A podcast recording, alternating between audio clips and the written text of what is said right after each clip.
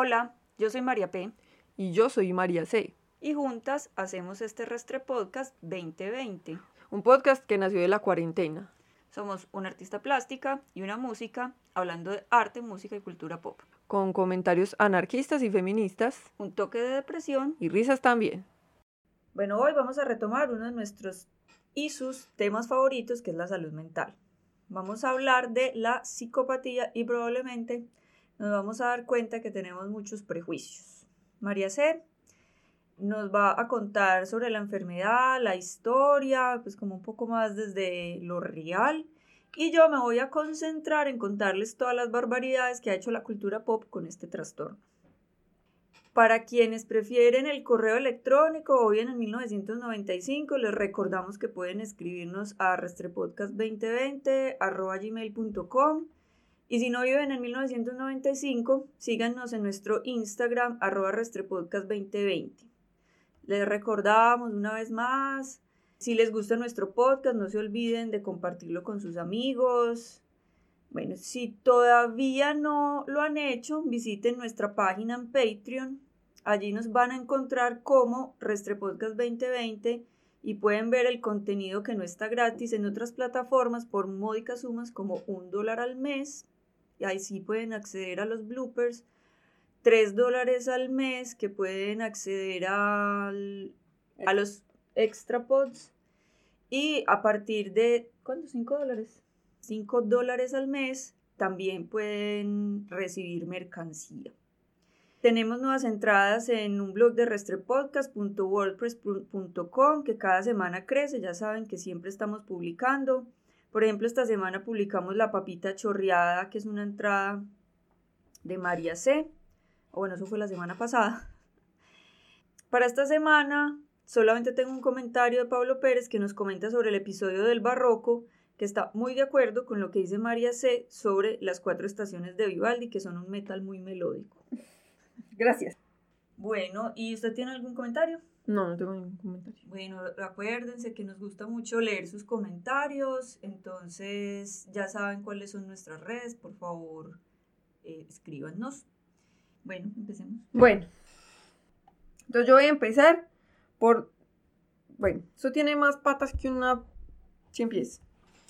Sí, yo, solo uno de los retratos que consulté pues dentro de la cultura pop hace pues como una pues como que es más fiel a lo que realmente es la psicopatía. Y entonces cuando la estaba es una mujer pues es un personaje femenino.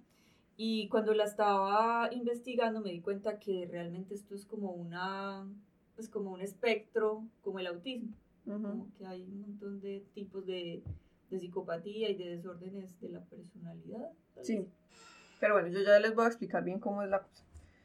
Entonces, bueno, la, según la RAE, que no es la autoridad que más bien nos cae en cuanto al lenguaje, la psicopatía es una anomalía psíquica por obra de la cual, a pesar de la integridad de las funciones perceptivas y mentales, se halla patológicamente alterada la conducta social del individuo que la padece. ¿Listo? Eso, en otras palabras, significa que es que se altera como la capacidad social de la persona, pero no las capacidades cognitivas, ni motoras, ni nada. Solamente como la, interacción social. Según el DSM, que es el Manual de Diagnóstico y Estadístico de los Trastornos Mentales, el número 5, es un trastorno de la personalidad antisocial. Hay varios. Hay narcisista, que es narcisista, hay no me acuerdo. Hay varios, hay como, son como 10. Pues yo me acuerdo, sí, me acuerdo de. De esquizoide. Ah, no sé, no. Me paranoide. De, de la sociopatía, la psicopatía. Pero esos van todos, o sea, esos son dentro de los trastornos de personalidad antisocial. Sí, sí, sí. O sea, la sociopatía y la psicopatía están dentro de este. Igual, estos son como las pues como todos los trastornos mentales, tienen unas clasificaciones muy como aleatorias porque no todos presentan la misma intensidad, ni la misma cantidad, ni de la misma forma. Bueno, el antisocial es normalmente eh, eh, como dictaminado por un ambiente infantil, pues como un ambiente de crianza negligente o violento o Abusivo. abusivo. Pero en el trastorno, pues en la sociopatía, en la psicopatía, perdón, en la psicopatía es fisiológico. Es un daño fisiológico, es un daño en el cerebro. Ok. ¿Listo? Que va muchas veces acompañado por violencia, porque entonces en la casa le pegaron y tuvo una lesión en el cerebro y entonces quedó de una u otra forma o genético, bueno, tiene como... Pero, pero este sí es biológico, o sea, la mm, psicopatía sí es una cuestión biológica que puede ser genética o alteraciones en el- la estructura del sistema nervioso central. ¿Listo? Es un trastorno socialmente devastador, afecta las características interpersonales y conductuales. Entonces son normalmente personas egocéntricas, impulsivas, irresponsables, pues como que de emociones poco profundas, no sienten culpa, no sienten empatía ni remordimiento, son mentirosos patológicos, manipuladores y siempre están siempre pues como violando las normas sociales. Hay estudios que plantean que la psicopatía está asociada con el procesamiento anormal del material verbal afectivo. O sea, como que usted no puede, no, no, mm, usted entiende cognitivamente que es un lenguaje amoroso, pero, pues, o No lo siento. ¿ok? eso, pero usted no lo siente. Ok. Por eso no tienen empatía, porque ustedes, o sea, pueden, digamos, Ted Bundy, él, él estaba con esta pelada Elizabeth, que era, fue su pareja pues toda la vida, que ella lo amaba así profundamente y él entendía que ese era como el lugar socialmente correcto para él estar, como su fachada, pues Sí. porque, pero, pues él no la quería a ella, o sea, él no podía sentir, no tiene la capacidad de sentir amor. Bueno, eso es lo que yo entendí. Si hay algún psiquiatra que me está escuchando o psicólogo que sepa del tema, puede corregirme, bienvenido. Entonces esto los hace muy hábiles para manipular, usan un lenguaje muy persuasivo, son como muy buenos para engañar, Ajá. muestran una disociación entre lo que ellos dicen de sí mismos y lo que ellos llegan a hacer. O sea, tiene, y tiene muy baja, muy baja capacidad de autorreflexión. Sí. O sea, ellos, sí, lo que le decía, como que ellos son pueden entender que ellos tienen que tener esta fachada de soy una buena persona, pero, pero en realidad eso no es lo que ellos son. Pues, sí. ¿Cómo? Bueno, dos. El daño fisiológico entonces está ligado aparentemente a una disfunción en el hemisferio izquierdo del cerebro, en la corteza prefrontal, Como en la parte, de- en el, en la, en el lóbulo frontal y temporal, hay daños como en el cerebro, en las estructuras cerebrales, pues en la masa encefálica, y eso hace que, Que sean. Sí. Igual. Ajá. Igual, como que, mm, no sé, pues yo me acuerdo que cuando yo estudiaba biología en el colegio y yo luego estudié morfofisiología, me acuerdo que nos decían que entonces el cerebro, la parte izquierda del cerebro controla no sé qué y la parte del derecha del cerebro controla no sé qué, y eso no es tan así. Sí, sí, yo también. Cuando yo estudiaba artes, que hacían como, no, entonces la parte izquierda del cerebro es la racional y la derecha es Es la, la que- creativa. Y entonces que había que dibujar con la mano izquierda y uno estudiaba Betty Edwards, que tiene dos libros sobre eso, y después hace poco, como no, pues eso, como O- no, eso no, es más bien, es más como un mito porque no está tan comprobado, no sabemos tanto cómo funciona el cerebro. Ajá, es que sí, esa es la otra cuestión, pues como, de hecho yo tuve que preguntarle a Caro, Caro, muchas gracias, ella me ayudó mucho con mi investigación, porque yo, Con razón se demora tan poquito. no, pero no Porque siempre, siempre tiene la llamada a un amigo, en cambio yo soy aquí sola estudiando todo. pues entonces llamé a Julián. No, pues es que yo, porque yo empecé a leer en internet y no me quedaba claro si era un trastorno mental o no, pues por como las características. Entonces yo le pregunté a Caro, yo venga, ¿esto es un trastorno mental o no? ¿O es como un trastorno de la, del desarrollo pues como social? Y bueno, ya me explicó que sí, y entonces leí el eh, DMS5 Sí. y bueno, y ahí empecé a entender cositas, pero sí es como, pues porque no hay un síntoma físico, ¿sí me entiende? De hecho, ¿Cómo así? ¿Cómo qué síntomas físicos tienen los trastornos mentales? Precisamente, es que yo estaba, estaba estoy leyendo un libro que habla pues sobre la, la, ansiedad y la depresión, y entonces que pues que es un trastorno mental y que uno se lo puede tratar y tal, pero que no, no es, o sea, no se puede decir que es una enfermedad, porque usted no puede decir, es que esto está dañado, ¿sí me entiendes? Como usted tiene diabetes y su páncreas no funciona bien, usted tiene la presión alta, entonces resulta que se le... Sí, sí, sí. ¿Cierto? Sí, hay unos... Hay unos síntomas físicos, entonces por eso son enfermedades, pero el trastorno mental no es una enfermedad. Es un trastorno. Es un trastorno, ¿cierto? A eso me refiero, pues. Bueno. Entonces, pero sí, o sea, sí, no es tan así como que este lado del cerebro hace esto y este otro lado hace esta otra cosa, sino que, o sea, sí hay como partes como la corteza prefrontal, entonces está, está encargada como de las emociones y de procesar el lenguaje, no sé cómo. Sí, sí, de hecho, pues esto puedo estar mintiendo porque lo vi por allá como en Discovery, pero que la corteza frontal, que fue como lo último que se desarrolló en los humanos, es la, es la parte como racional y eso es lo primero que se bloquea con el licor. Por eso cuando usted eh, ha tomado es que toma decisiones tan pobres y eh, sí. Sí, como todo desinhibido y todo, pues como que se, se, daña el filtro del peligro, pues como la... Sí, entonces ahí mostraban, por ejemplo, un man, pues hacían como una unos eh, experimentos, un man borra, pues o sea, como que eh, los emborrachaban, los drogaban, no sé qué, y los ponían a armar un, un mueble como de Ikea. Y entonces el borracho se termina emberracando y con el mueble y lo destruye, pues, o sea, no, no, no, es capaz de armarlo porque, o sea, no, está borracho. Sí, no es, pues sí, no es capaz de coordinar además. Entonces eso les hace generalmente violentos, pero no quiere decir que todos sean violentos. Pues. Ah, sí, yo ahorita voy a hablar de eso. Presentan anomalías en el, en el hemisferio derecho del cerebro, ah. como en el, en el aspecto semántico, que es como la interpretación ah, del lenguaje. Como pues, Sheldon, que no entiende eso. las emociones. Y... Eso.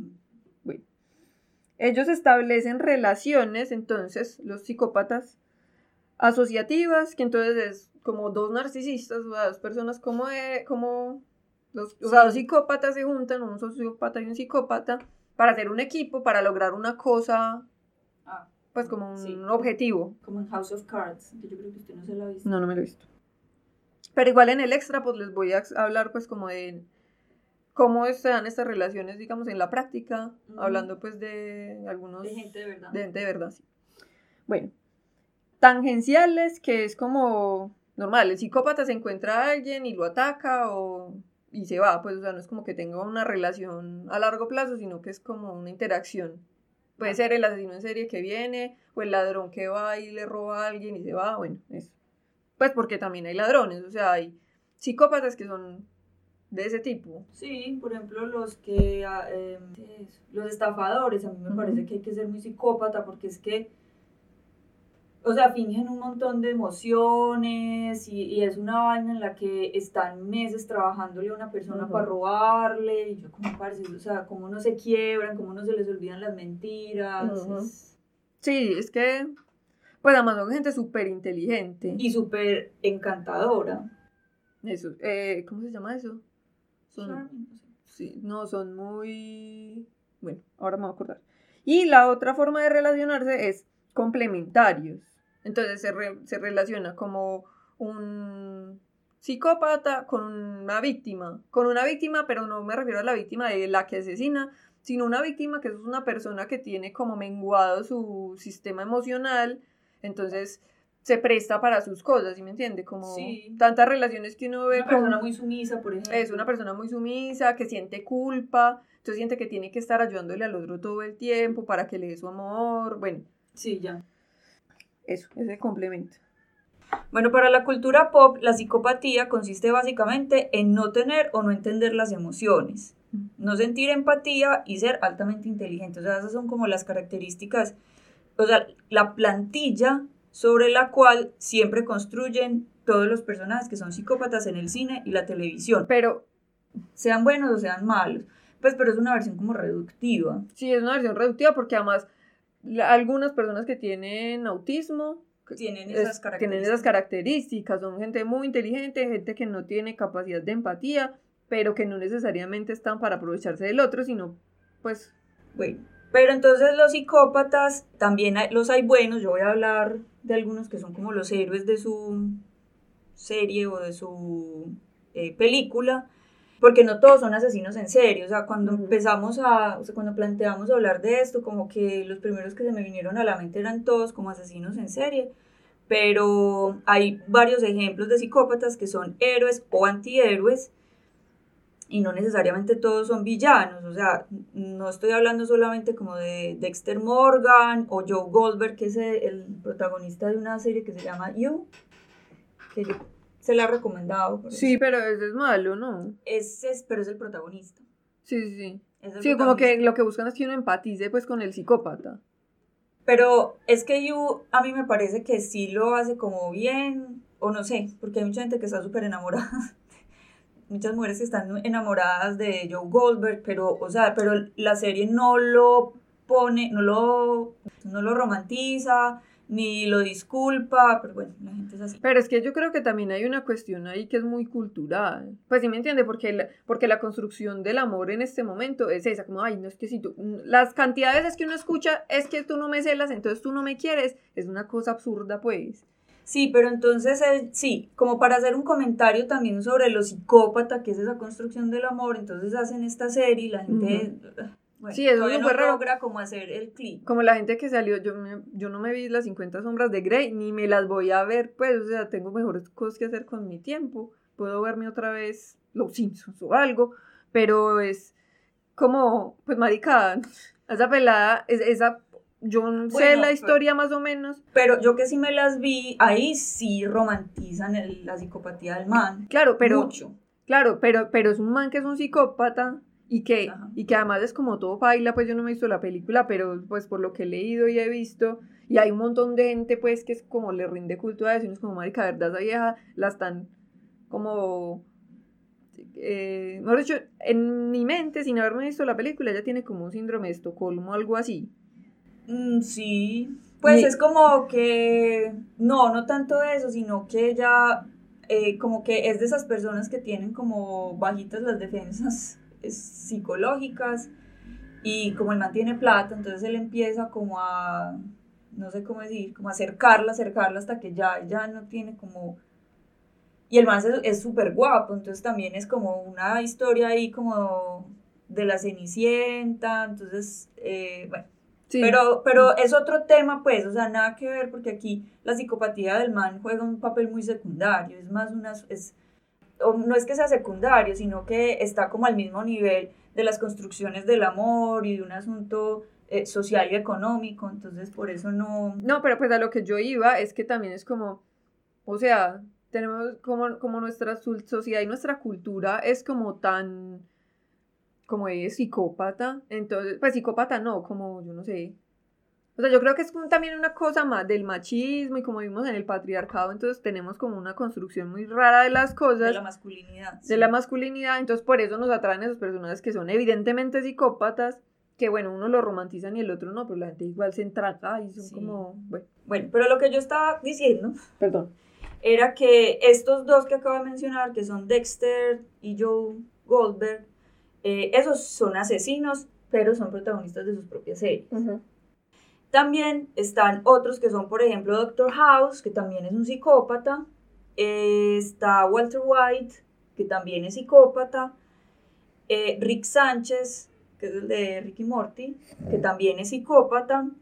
Entonces, eso es pues para, para darles una idea de que, o sea, yo no les voy a hablar como de Ted Bundy, que esos son pues personajes realmente de, pues, de la vida real, Sí, sí, sí, no son personajes de ficción. Eso, no son personajes de ficción. Y no me voy a centrar únicamente en los eh, asesinos. Lo que sí definitivamente es que estos personajes suelen tener varias características narcisistas y sufren un amplio rango de trastornos mentales, no solamente el, la psicopatía, eh, dentro de un paquete que es muy fascinante o encantador, lo que hablábamos ahorita de, de Christian Grey, eso. Porque suelen ser muy carismáticos, a veces... carismáticos era la palabra que estaba buscando de rato. Ah, bueno, incluso suelen ser más carismáticos que el resto de los otros personajes que los acompañan y ser sexualmente más atractivos. Incluso Rick. O sea, Rick es, más sexual, es sexualmente más atractivo porque él es mucho más activo sexualmente que todos los otros personajes.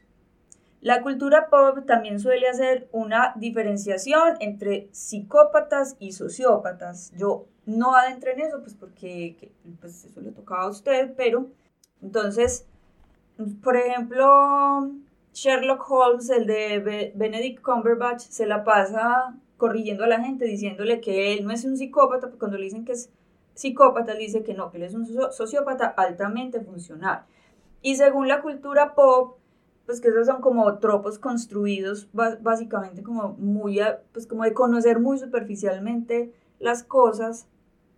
Eh, los psicópatas son quienes nacen con el trastorno que los hace malos a priori, o sea, es como algún tipo de malformación en el cerebro o desequilibrio en la química que les impide sentir empatía por los otros o tener como algún sentido de la moral. Es, que, em, es que la sociopatía, en contraste con la psicopatía, es más como que la, la persona no nos puede distinguir entre el bien y el mal. Ah, bueno, listo. Entonces eso entre lo que está bien y lo que está mal. Entonces ignora los sentimientos y los derechos del otro, pero el, el... sociópata. Ah, y no tiene comportamientos tan violentos. Ah, no, no, no. El, en, según la cultura pop, el psicópata es el que no puede diferenciar entre lo que está bien y lo que está mal porque tiene un daño cerebral, que puede ser químico, una malformación, no sabe. Entonces, como una disculpa para que su comportamiento eh, sea como incontrolable. O sea, estoy hablando de los escritores. Entonces, le dan ese pues le dan esa característica es que es sociópata, perdón, psicópata, entonces no se puede controlar. Incluso hay, o sea, hay defensas que se, se ah. escudan en eso, pero pues igual eso es un problema mayúsculo porque el psicópata sí discierne entre el bien y el mal y sabe tanto qué es el bien y qué es el mal que tiene una pantalla, o sea, que es capaz de decir, esta gente necesita que yo me vea de esta forma para ser aceptado por la sociedad y por detrás hacen un montón de cosas que no van. Ah, bueno, ahí estás mal, cultura pop. Bueno, el caso es que entonces eso hace que, que esa construcción del tropo psicópata dentro de la cultura pop haga unos villanos perfectos, porque es como, como una, una fuerza indomable de la naturaleza que da mucho miedo y es imposible controlar y no se puede eh, ser racional con ellos, o sea, no puede sentarse usted a conversar con ellos porque ellos no entienden no, y la moral ni la y, y van a seducirlo y van, pues... Ah, también. Bueno. Eh, por otro lado, los sociópatas son los que adquieren estos comportamientos patológicos como reacción a abusos o traumas de la infancia. Esa es la diferencia que hace la cultura pop. Y a diferencia de los psicópatas, estos sí pueden distinguir entre el bien y el mal y suelen tener un código moral propio, pero muy acomodado a sus propios intereses. O sea, lo hacen al revés. Ajá, lo hacen al revés, porque es que el de la violencia es el psicópata, no el sociópata. Bueno, ellos lo, pues, o sea, en la, en la cultura pop es al revés. Sí, lo volvieron, lo, revolvieron para que fuera mejor, para que funcionara mejor el truco. Bueno, entonces como consecuencia de esta división, que ya vemos que no, pues yo había puesto como que no sé qué tanto piso de realidad tenga, pues estoy viendo que que sí tiene, pero mal, pues mal entendido todo. Entonces por, por eso decidí dejar los que se supone son sociópatas por fuera, que son, por ejemplo, Walter White, que Walter White se vuelve, eh, ya sabemos entonces que el man sí es psicópata, pero que se vuelve psicópata después de unos traumas que no son en la infancia, pero que es, sí, como unas violencias sistemáticas, porque el man no, no tiene con qué pagar pues su tratamiento.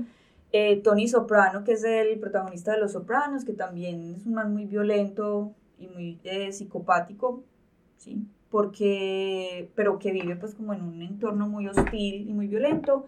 O Buffalo Bill, que es el malo, es el villano del Silencio de los Inocentes. Sí. Ahí pude haber hablado pues como de Hannibal, pero pues no, decidí no hacerlo porque me parece que es un caso de estudio que podría haber hablado solamente de él. Sí, está bien. Sí, porque además él les termina siendo, de hecho yo creo, si no estoy mal, que ese personaje, en, pues en la parte como en la que ella, él le ayuda a ah. Judy Foster a... Sí, a Clarice. A Clarice. Claro, como se me olvida si él es... Se la man, sí, se la pasa y Bueno. Mi mamá Silva la dice todas las veces. Que le ayuda a atrapar a Buffalo Bill. Pues porque Ted Bundy hizo eso mismo, o sea, le ayudó a la policía a encontrar al Green River Killer que lleva un montón de tiempo y no lo habían podido coger, entonces él fue el que les dio tips para cogerlo. Y ese, y mm, Buffalo Bill está basado, pero usted sí saber el nombre, ¿no? ¿De quién? En un man que, pues, que también era psicópata. Pero es que no me acuerdo cuál era. No, perdón, que era sociópata, porque él no sabía que estaba haciendo algo malo y que tenía un montón de cosas, o sea, como lámparas hechas de piel de mujer. Ay, ¿cómo es que se llama? Eh, se llama. eh, Gin, no. es el, el que. ¿Es Gin? No, no, no sé el nombre, pero sí es de apellido Gimp, creo. Gin, Gain. no es Gimp. Bueno, mientras usted lo busca, yo voy a empezar a hablar entonces de los psicópatas que matan en la cultura pop. Entonces, primero está Dexter, Dexter, Morgan, que es el protagonista de la serie Dexter y es un asesino en serie que trabaja con la policía de Miami como experto en sangre, una cosa ahí toda charra pues, que no se escuchaba rara a principios de los 2000 cuando estaba de moda CSI. Okay. La historia va de que cuando Dexter era niño, vio cómo mataban a su mamá con una motosierra, lo que lo llevó a desarrollar impulsos asesinos, pero de todas maneras, em, pues como que eh, eh, al irse desarrollando la serie, dicen como no, que él tenía la malformación y que encima, pues en el cerebro, que encima vio pues cómo mataban a la mamá con una motosierra. Pero entonces él aprendió a controlar esos impulsos asesinos con, gracias a su papá adoptivo, que era el policía. Si hiciera era el... Que en realidad él no era un, o sea, él mató como a dos personas nomás. Sí, pero era porque era loquito y entonces, forraba todo con piel de No, y él se hacía trajes y vainas, pues, pero pero era un, él se robaba, en realidad él se iba a las tumbas frescas y se robaba los cuerpos y les quitaba la piel y tal. Sí, pero sí estaba, estaba muy loquito. Bueno, en fin.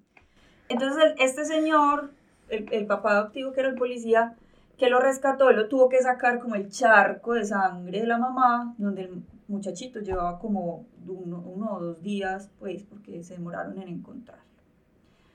Dexter tiene un código moral muy estricto, entonces solamente mata personas que según él han cometido actos condenables, entonces él mata asesinos, mafiosos, estafadores o simplemente gente que le conviene matar. Okay.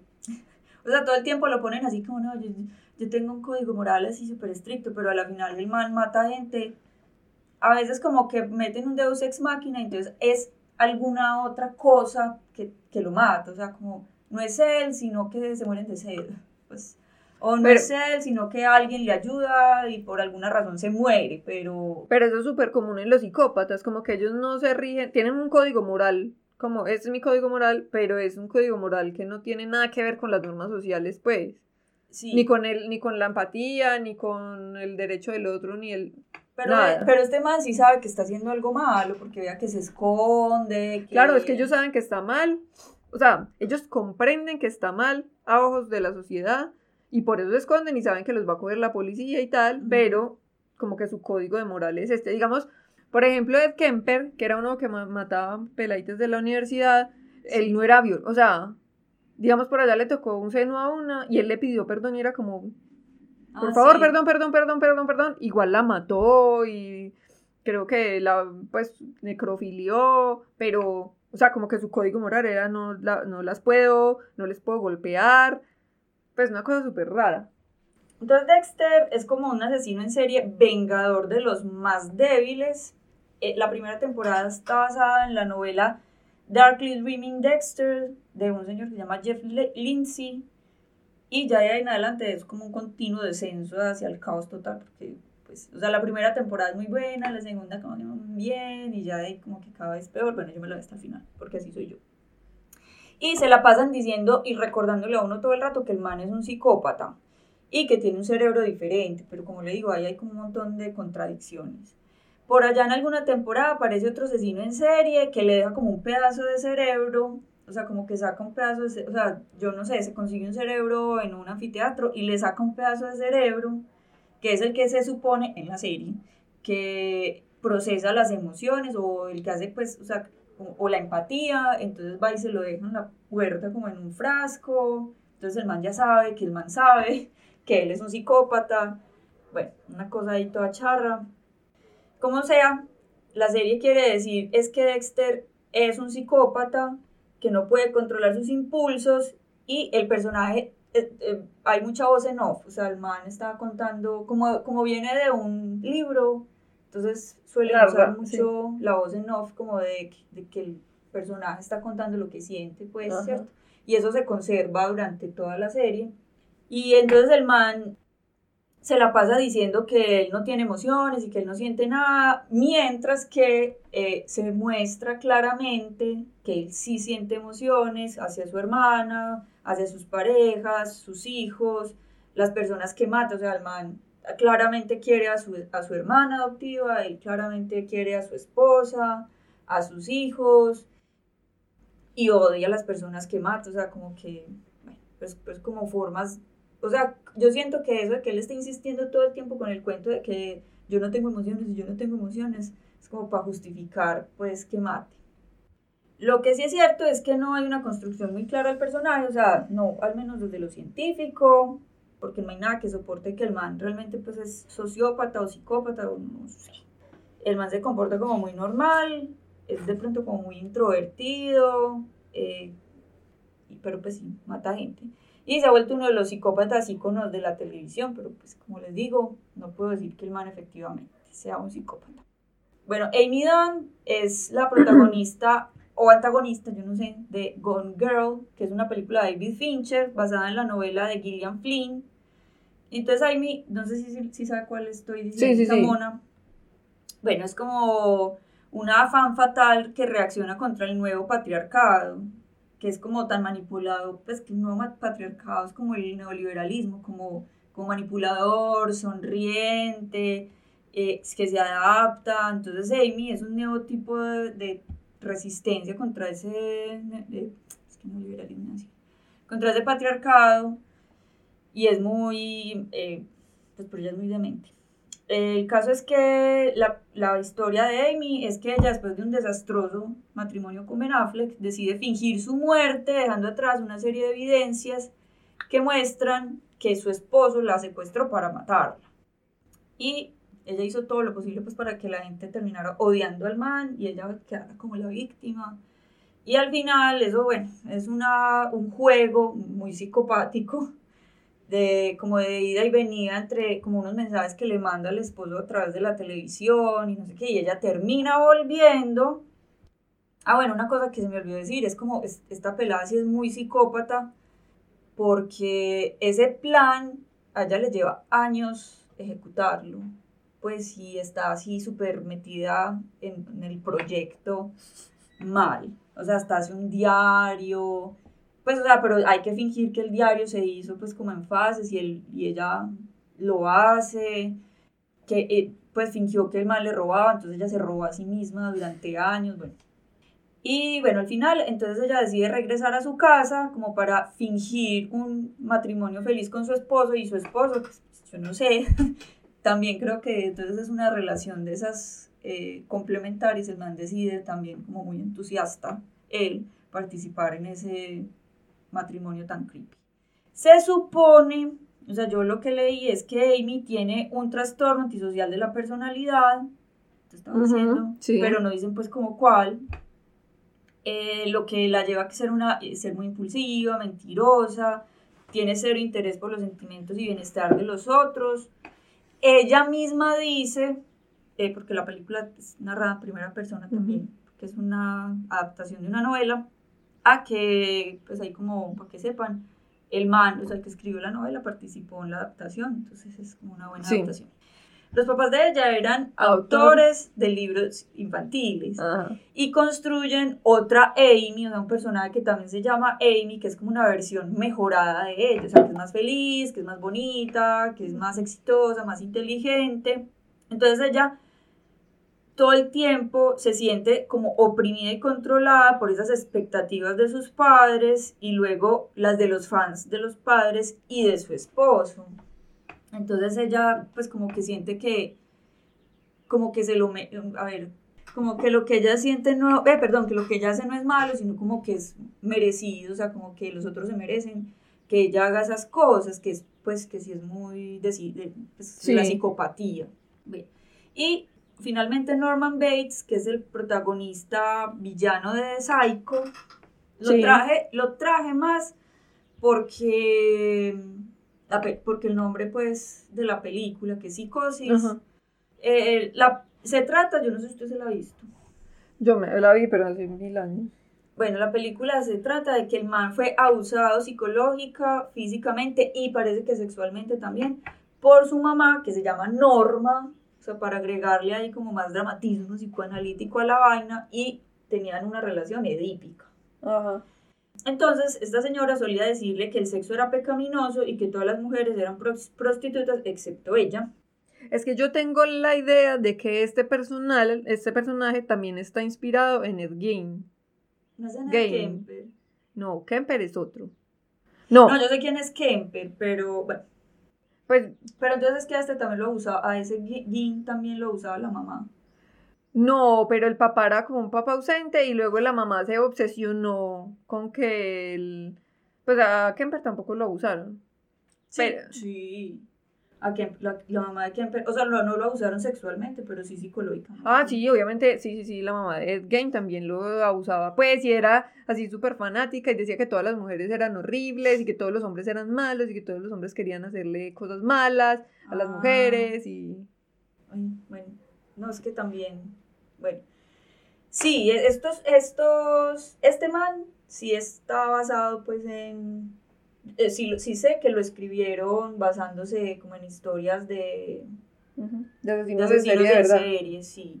Bueno, el caso es que la mamá se murió aparentemente asesinada por él mismo, o sea, el man Norman mató al Norma. Y entonces ahí el man desarrolla doble personalidad. Y una de esas personalidades es la mamá. Entonces de esa manera como que él hizo frente como a la culpa que sentía por haber matado a la mamá y la mantiene viva. Entonces, cuando él le atrae sexualmente a una mujer, entonces él se convierte en la mamá y la mata. La cosa, pues es que esta película genera mucho prejuicio alrededor de los trastornos mentales y otra cosa, pues que ha sonado mucho últimamente también es como alrededor, pues como de la transexualidad, porque al final de la película aparece un psiquiatra que en, este, en esta época siempre... Eh, usaban mucho los psiquiatras para hacer exposición de la, o sea, para explicar la trama. Entonces él explica cómo el man es travesti, pero no transgénero, y que es psicópata y que entonces tiene personalidad múltiple, o sea, hay una melcocha, pues como una revoltura de un montón de cosas, y que por eso él mataba a las mujeres y termina pues como de una manera muy ambigua la película en la que como que el man todavía conserva esa otra personalidad. personalidad, pues que es la mamá. Y bueno, entonces es la película en una sola escena, que es la escena del, del psiquiatra, logra pues un récord, yo creo, de ofender al mismo tiempo la comunidad transgénero, las personas que sufren de trastornos mentales y los psiquiatras, con el perdón de Don Hitchcock, que era muy buen cineasta, pero todo hay que decirlo. No, pues ahí hay una cosa que es importante decir, que esta película es de los 80, ¿cierto? Oiga, de los 80, es, del, como el, es de los 60. Bueno, ah, sí, bueno, no, es de los 60. Y de lo que ha avanzado de los 80, aquí la psiquiatría es una cosa impresionante porque la mente, claro, pues es que es muy difícil porque el cerebro es el síntoma, no, no es como la cosa química, no sabemos, no es una enfermedad, entonces, bueno, hay un montón de cosas ahí alrededor de la, como del de mitos que se van quitando de velos. Entonces, imagínense, en los 60. Sí, es que esa película. En los 60 todavía los asilos para personas con trastornos mentales eran encerrar, eso, era encerrarlos en un cuarto con colchones y una ¿cómo se llama eso? De, sí, no me acuerdo. Una camisa de fuerza. Ah. Pues era eso, porque y darles mercurio. Pues probablemente. Sí, esta película, si mal no estoy, es como de principios de los 60 y la hicieron un año después de que saliera las, la, el libro. También es una adaptación de una novela. En fin, entonces, por el título inferimos pues, que el man es psicópata, pero en realidad lo que él mantiene es un trastorno de, de personalidad múltiple y por allá en una secuela dicen que no, que es esquizofrénico. Yo me vi fue esta. Ah, Yo sí, se vio- original. Se vio la adaptación que hicieron después, eh, la- el Sí. remake.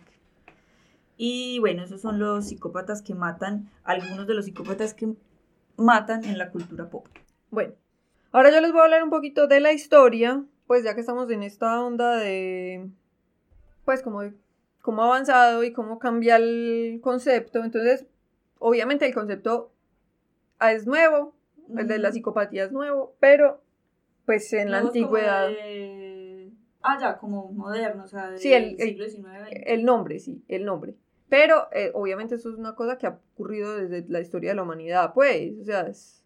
Sí, de hecho, en Dexter dicen que, pues, en, la, en el- la primera temporada, que es la que se basa en el libro, eh, dicen que, ah, no, mentira, no, quizás no es en la primera temporada, pero por allá dicen como si es, sí, o sea, que los psicópatas en la antigüedad o en otros momentos de la historia eran, eran tratados como, como grandes héroes, porque eran como los guerreros, pues, o sea, eran personas que eran muy propensas a la violencia, a no sentir empatía por nadie, entonces eran como los líderes, por lo menos pues como dentro de los contextos de guerra. Sí, claro.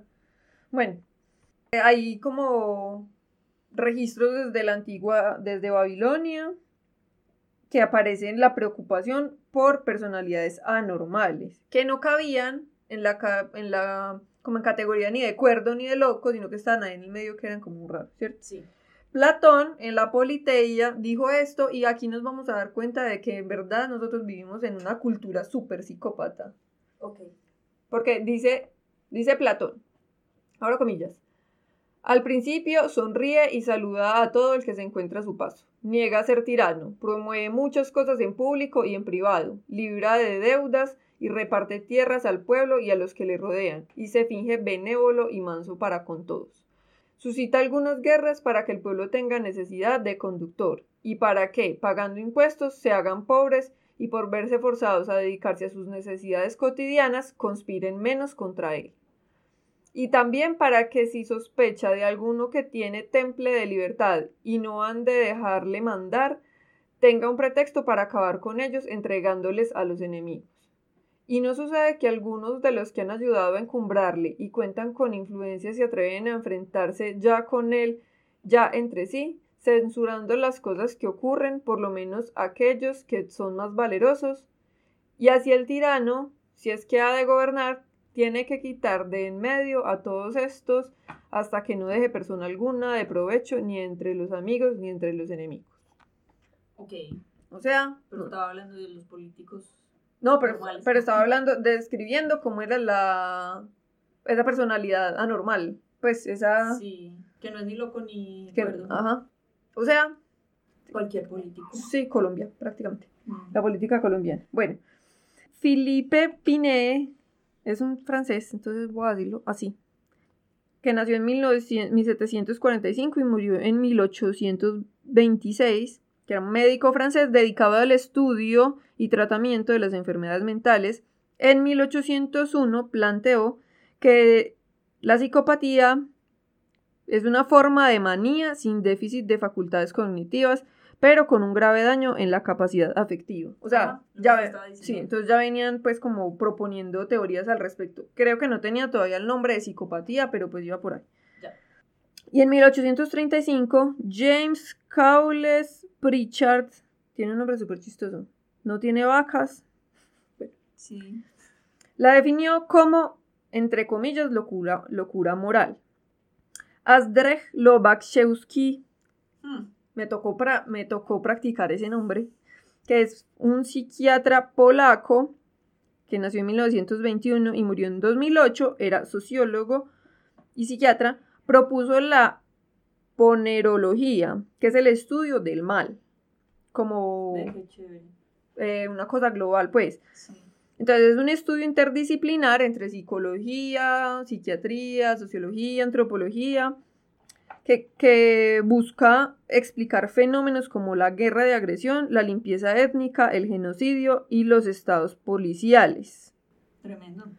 Mm, Es bacano, yo estuve leyendo sobre la ponerología y me parece importante. Pues es, sí, o sea, es como un tema, como entender esto como un tema de de trastorno mental, no de naturaleza humana.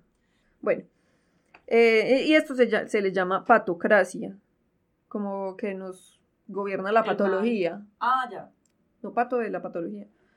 Pues pato. Pero sí. Es el prefijo. Absolutamente. Nos, gobierna la patología. Y, y nos gobierna también culturalmente pensando en eso, pues, o sea, pensando en que la gente vota por el no, porque es que qué tal, pero pues están votando por, o sea... No, pero ni siquiera eso, o sea, vaya, o sea, nada más, por ejemplo, es el individualismo crónico que, pues, que estamos experimentando en este momento, que además es como si fuera lo más eh, importante, o sea, como, ah, no, es que yo soy autónomo, yo soy independiente, y eso es pura puro individualismo y, y, es como si eso fuera un gran logro, o sea, esa es la meta última de todos, estar alienados de los otros y es como, parece, esto es lo más patológico que hay. Claro, y eso también la cosa de, es que el pobre es pobre porque quiere, ¿sí me entiende? Como es que usted no está haciendo lo que a usted le corresponde y no tiene nada que ver conmigo, como si no todos fuéramos el tejido social, tejido, hacemos parte de la misma cosa. Bueno, el tratamiento de la psicopatía es muy complejo porque pues por su personalidad manipuladora y por su motivación escasa, pues son muy difíciles. O sea, el único tratamiento que hay es tratamiento con terapia cognitivo-conductual. Sea, ni no, se les puede, o sea, hay tratamiento farmacológico que se les da a los que son muy agresivos para bajarles la agresividad. Pero, pues, eh, como es terapia conductual, o sea, con un psicólogo, con una persona con la que hay que hablar, entonces es súper complicado porque ellos están manipulando todo el rato. Mentiras. Ajá. Y diciendo mentiras, eh, diciendo mentiras con llorada y todo, con quebrada de voz, porque ellos saben que quiere escuchar el otro. Ajá. Que, es lo que pasaba, digamos, con Ed Kemper, que él era un, es un man supremamente inteligente. Entonces él estuvo en el psiquiátrico, porque él ah, estuvo en el psiquiátrico y él eh, le ayudaba a los psiquiatras a que diagnosticar a los otros. y aplicarles pruebas y vainas. Entonces, claro, él aprendía que era lo que necesitaban ver ellos en él para poder dejarlo ir y así pues así salió del y nunca se alivió, o sea, porque porque en realidad es eh, Caro me dijo que es de muy mal pro, de muy mal pronóstico, porque es pues es muy difícil lidiar con esas personalidades que saben usted que quiere escuchar, que están, o sea, que saben cuál es la cara que tienen que poner, que pueden distinguir entre el bien y el mal, pero sus impulsos los llevan a hacer otra cosa y usted, pues de verdad uno nunca puede saber qué, mm, cuál es la verdad, que es, vuelvo al ejemplo de la, del gobierno, ¿sí me entiende? Ahora todo el mundo es como, no, Duque es una, lo peor, ha incumplido, tiene el récord de promesas incumplidas, no sé qué vainas, pero cuando usted subió allá con su carita de bobo, todo el mundo como, ay, no, de pronto sí, y por eso votaron por él y ganó. Sí, mi mamá es que no, pues cuando yo le, yo le dije como, mami, pero de verdad, ¿tú por qué vas a votar por, por Duque? Es que, ay, no tiene cara de buen muchacho, o sea, de verdad. Entonces, bueno, eh, ya. Y entonces en el extra, pues les voy a hablar sobre las relaciones, cómo se relacionan. Bueno, pues ahorita les voy a hablar de los psicópatas que, entre comillas, no matan, entonces, bueno, primero Rick Sánchez, que es el científico nihilista, incapaz de empatía o remordimientos, con depresión y múltiples adicciones, protagonista de Ricky Morty. Bueno, entonces este man es alcohólico. Sí. Sabemos que abandonó su familia cuando su hija Beth era muy joven, pues lo cual le importó cinco y todavía le importa cinco. Sabemos que perteneció a algún tipo de resistencia y que como lo está buscando como un imperio, no sé qué cuentas, entonces él volvió a vivir con su hija hace poco, que es cuando empieza la serie, pero eso es pues porque le, le tocó, y se la pasa con Morty, que es su nieto, un muchachito ahí promedio, que de alguna manera tiene, o, entre comillas, ondas cerebrales de estúpido que cancelan las de Rick, y entonces así pues como que puede pasar inadvertido. Básicamente Rick sabe o cree que no hay nada, ni siquiera el mismo apocalipsis, que pueda superar, que, perdón, que él no pueda superar con su inmenso intelecto. Aún así, Vive en un continuo ciclo autodestructivo, está súper alienado de su familia, que cada vez le soportan menos las maricadas. Su nieto, que supuestamente es tan imbécil, lo tiene que estar sacando todo el tiempo de los problemas en los que se mete por el alcoholismo, porque es un pedante de mierda, además que es como la única voz de la conciencia que tiene Rick, eh, porque ese man de verdad que no siente remordimiento por absolutamente nada y hace cosas horribles como esclavizar una raza entera de pues, una civilización que él mismo creó. Bueno, además vive con el temor de que su hija le heredó algunos rasgos de psicopatía, entonces pues también está eso. Eh, la hija sí, de todas maneras, no, pero es que ella no es como tan, no, sí, ella sí es como psicópata. Pero, pero, pero ella, por ejemplo, va a terapia y lo ha intentado obligar a él ir a terapia y él prefirió convertirse en un pico, en un pepinillo. Pepinillo. Bueno, con el tiempo Rick ha empezado como a querer a su familia, lo cual pues es como raro, pero él pues como que los quiere, pero entonces se hace consciente de que su, su presencia en su vida y casi que su misma existencia, pues como que los e, es muy dolorosa para ellos. Los altera. entonces él vive como en una constante incertidumbre o ambivalencia entre su excesivo narcisismo, porque el man es horriblemente narcisista, y sus deseos suicidas y autodestructivos. Entonces como que... El problema de Rick, que el mismo Dan Harmon, que es pues el escritor, el creador de Rick y Morty, que el mismo Dan Harmon lo tiene bien detectado, es que se volvió un ídolo entre la gente. Entonces lo idolatran y no entienden la profundidad de sus defectos. Y entonces así, pues lo que han hecho con el personaje es convertirlo en una disculpa para, mm, para mantenerse en un estado perpetuo de narcisismo sin hacer el menor esfuerzo por mejorar y salir de su depresión o bueno, cualquier trastorno que tengan. Lo que encima los hace sentirse superiores a los otros y maltratar a la gente. O sea, Rick ha engendrado una, pues, una horda de gente pedante, maluca, que se cree más inteligente que el resto. Bueno, digo que Rick no mata gente, pues que Rick no mata, pero pues en realidad él sí ha matado mucha gente durante toda la serie, sino que no, digamos como que es un... Es un accidente, son accidentes que pasan. Sí, o sea, es como... Sí, como todos los Star Troopers que matan en las películas y las series de Star Wars que como que no cuentan, pues son personas que no tienen familia ni background ni nada. Sí, sí. Bueno, voy a hablar ahora de Lisa Rowe, que eh, nadie que no haya crecido en los 90 debe tener ni idea de qué película es esta, pero es la protagonista de Girl Interrupted. Sí, que es Angelina Jolie con el pelo de paja. Sí, Angelina Jolie con el pelo de paja, esa es Lisa. Sí, sí. Eh, sí, ese personaje es detestable, me cae súper mal. Eh, bueno, el caso es que para los que no, los que nacieron en los 90 o después, que nos están escuchando, el elenco de esta película era de Hot Stuff en 1999.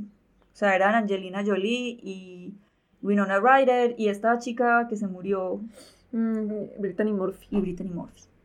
Bueno, toda la acción ocurre en un psiquiátrico donde tienen que internar al personaje de Winona que se llama Susana porque tiene trastorno limítrofe de la personalidad y ahí es donde conoce a Angelina Jolie que se llama Lisa y lleva 8 años internada, pero pues la hija tiene como 19, o sea, estaba súper chiquita. Pues no hay bolsillo que aguante tanto tiempo Como, no, es como, bueno, no sé, es no, como que su familia, sí, es que es como que la familia tiene mucha plata, pero no quiere lidiar con el problema, entonces ya... La mandaron para allá. Ajá. El, el, caso es que Lisa es una psicópata y está muy orgullosa de su psicopatía, porque además es una enfermedad muy rara entre las mujeres, o sea, como que es eh, la mayor incidencia de la psicopatía, se, leí pues haciendo la investigación sobre ella. Bueno, entonces Lisa comienza la película como la contraparte de una sociedad pacata y represiva porque está ambientada en los 60 y que le muestra a Susana una forma distinta de vivir o convivir con su trastorno mental, una forma que es como de mayor aceptación con la diferencia y como curiosa con el trastorno. Entonces Susana como que se deja fascinar con e, por ella y empieza pues una amistad. Hay que entender que Lisa es retratada de una manera como más realista respecto a la socio, perdón, a la psicopatía. Entonces ella es encantadora, dominante, intimidante, le gusta ser el centro de atención, no es del todo amenazadora, sino que es como chistosa, divertida. O sea, eh, cuando está juntando fans, ella es un hit y los hace reír, los divierte, es el alma de la fiesta. Entonces Lisa logra que mm, Winona Ryder como que la admire. Entonces al principio muestran muy poquito los cambios de humor en Angelina Jolie, pues el personaje. Pero eh, conforme se va desarrollando la trama, cuando ella no es el centro de atención, ella o pierde el control, eh, se va pues como, o sea, ella se quiebra y hace pataleta y se vuelve violenta, o agresiva más bien, pues ella no violenta físicamente nunca a nadie, pero se vuelve muy agresiva y con la palabra muy hiriente. Y eso se va intensificando conforme va pasando la película, ya hacia el final la convierten como en una fábula con moraleja, como nadie quiere que pienses distinto, ni seas sexualmente activa o narcisista si eres mujer. Y usan eh, de una manera un poco injusta el mismo trastorno en contra del personaje, porque ella termina como... Ah, bueno, porque ella, en medio pues de su ser psicópata, manipulando a Brittany Murphy, hace que se suicide y obviamente pues como es psicópata ella no siente el menor remordimiento, pues porque en su cabeza ya no es culpable nada y nunca se disculpa porque pues y la tienen que volver a internar pues en el, en el psiquiátrico y entonces lo, hacen ver como, como que es un fracaso del personaje, como si ella hubiera podido hacer algo para dejar de ser psicópata o como si, sí, o sea, como que volvió y fracasó, entonces volvieron, volvieron a internarla pero el asunto es que, como usted decía ahorita, pues la psicopatía no tiene cura, como no tiene pues muchos trastornos. Y ella era una persona muy poco funcional y sin una familia que pues como que la apoyara, lo cual hacía pues como prácticamente imposible que ella fuera funcional, de manera que pues, o sea, como que, la, como que la película la castiga por ser psicópata y lo pone como si fuera un... Culpa de ella. Y, un fracaso de, ella, sí. Entonces, bueno, es, es, que eso es una cosa que en este libro que estoy leyendo habla mucho de eso. Dicen, es que la, el problema, o sea, como el aumento de la incidencia de las enfermedades, de los trastornos mentales, está hablando de la ansiedad y de la depresión, pero pues yo creo que aplica para muchas cosas, es como ese sentimiento de soledad. ¿Sí me entiende? Porque es como, Primero, hace años, usted crecía, pues digamos mi papá, entonces mi papá creció con los primos y las tías vivían en la misma casa, entonces las tías lo cuidaban y el abuelo y todos están juntos. Entonces todos eran cargo, todos estaban, se hacían cargo de todos. Usted era la hermana mayor y tenía que ayudar con los hermanitos chiquitos, entonces usted también era autoridad. Y entre todos se cuidaban, o sea, todo el tiempo estaban todos juntos. Entonces usted tenía, usted enfermaba y era un problema de todo el mundo, todo el mundo tenía que venir a cuidarlo y tenía que ver con usted, ¿cierto? Ahora no, ahora las familias son tres, papá, mamá, hijo. La familia nuclear, sí. Eso, y entonces usted se va con la, la abuelita la ve una vez a la semana, si acaso la mamá está trabajando todo el día, el papá también, entonces es muchachito. Entonces, claro, pues, ¿me entiendes? Como un montón de soledad. Entonces, usted está enfermo y es su problema. O sea, si usted tiene un trastorno mental es porque usted, pues, ¿sí me entiende? Yo lo veo mucho, lo veía mucho con mis estudiantes. Yo tenía un estudiante que era el niño más tranquilo del mundo, de verdad. Él llegaba y no daba qué hacer. No era el más activo, pero, pues, o sea, no era el más participativo en la clase, pero bien, estaba ahí. Y él, no, es que tengo cita yo, del psiquiatra, porque es que yo tengo TDAH. Yo como, pero el niño era un niño súper tranquilo y yo era como, venga, en serio, usted no tiene hiperactividad. O sea, yo, lo estoy viendo aquí sentado. Sí, usted sí es distraído, pero pues todos los niños son distraídos, ahora todo lo quieren solucionar. En vez de decir, esto es un problema que tenemos como familia porque a este niño le falta actividad, le falta estímulo, le falta algo. Ese es el problema del niño porque tiene una enfermedad, porque su cerebro no funciona bien. O del mismo modo, en sentido contrario, cuando yo estaba chiquita, que claramente ah, sufría de depresión. Y es como, no, es que ella es así. Es, no, es que ella es así, es que eso no, es que yo, pero mm, yo, yo también me aburro y yo, y yo lo superé, es que todos esos traumas hay que superarlos. Y no, bueno, no vamos a entrar en eso, pero, pero sí, siempre es como el del problema es el individuo, no es un problema que tenemos como sociedad, sino el individuo, y pues, pues, o sea, sí, esa película contribuye a señalar eso, pero en realidad es que así es la vida. O sea, así, así concibimos nosotros como la vida, el éxito, lo que usted está diciendo ahora, el éxito en la actualidad es que todo lo tiene que hacer usted solo.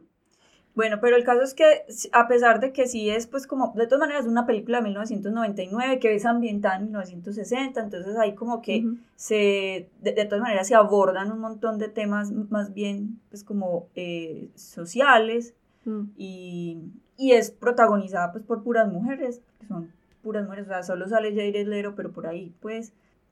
El caso es que, pues como que sí hay unos retratos pues de la feminidad y de las eh, enfermedades mentales, pero en el fondo no se pueden quitar como del todo pues la, la ideología, ¿cierto?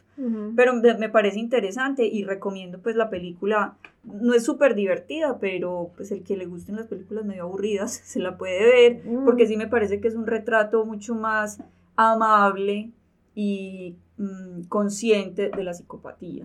Sí, pues y en últimas es como verlo con un lente diferente, eso no es, no me la voy a ver como voy a ver, no sé, Wonder Woman 1984, que aparentemente es muy mala, pero solamente para pasar el tiempo, pues como, no, no, pues si uno quiere verla con un lente diferente y como ponerle cuidado a esas cosas, pues bacán. Ajá. Yo ya me la quiero ver. Bueno.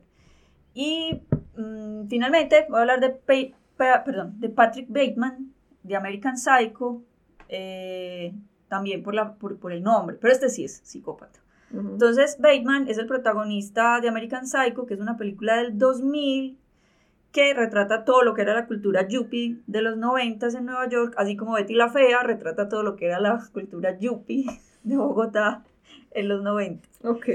Bueno, la película está basada en el libro del mismo nombre de Bret Easton Ellis y no se sabe si la historia es ficticia o no, o sea, no es que quiere, no quiere decir que está basada en hechos reales, sino que al final uno no sabe si pasaron las cosas o si se las imaginó Bateman, que no sé si notó que tiene el mismo apellido de Psycho. Bueno, yo creo que ahí sí debe haber como algún tipo de homenaje. Bueno, el caso es que Patrick Bateman se la pasa matando gente y imputándose porque otros bobos, igualitos a él, tienen tarjetas de presentación más bonitas. Pero aunque no sea cierto lo que, pues, lo que pasa, que el man mata a tanta gente, claramente el tipo es un psicópata.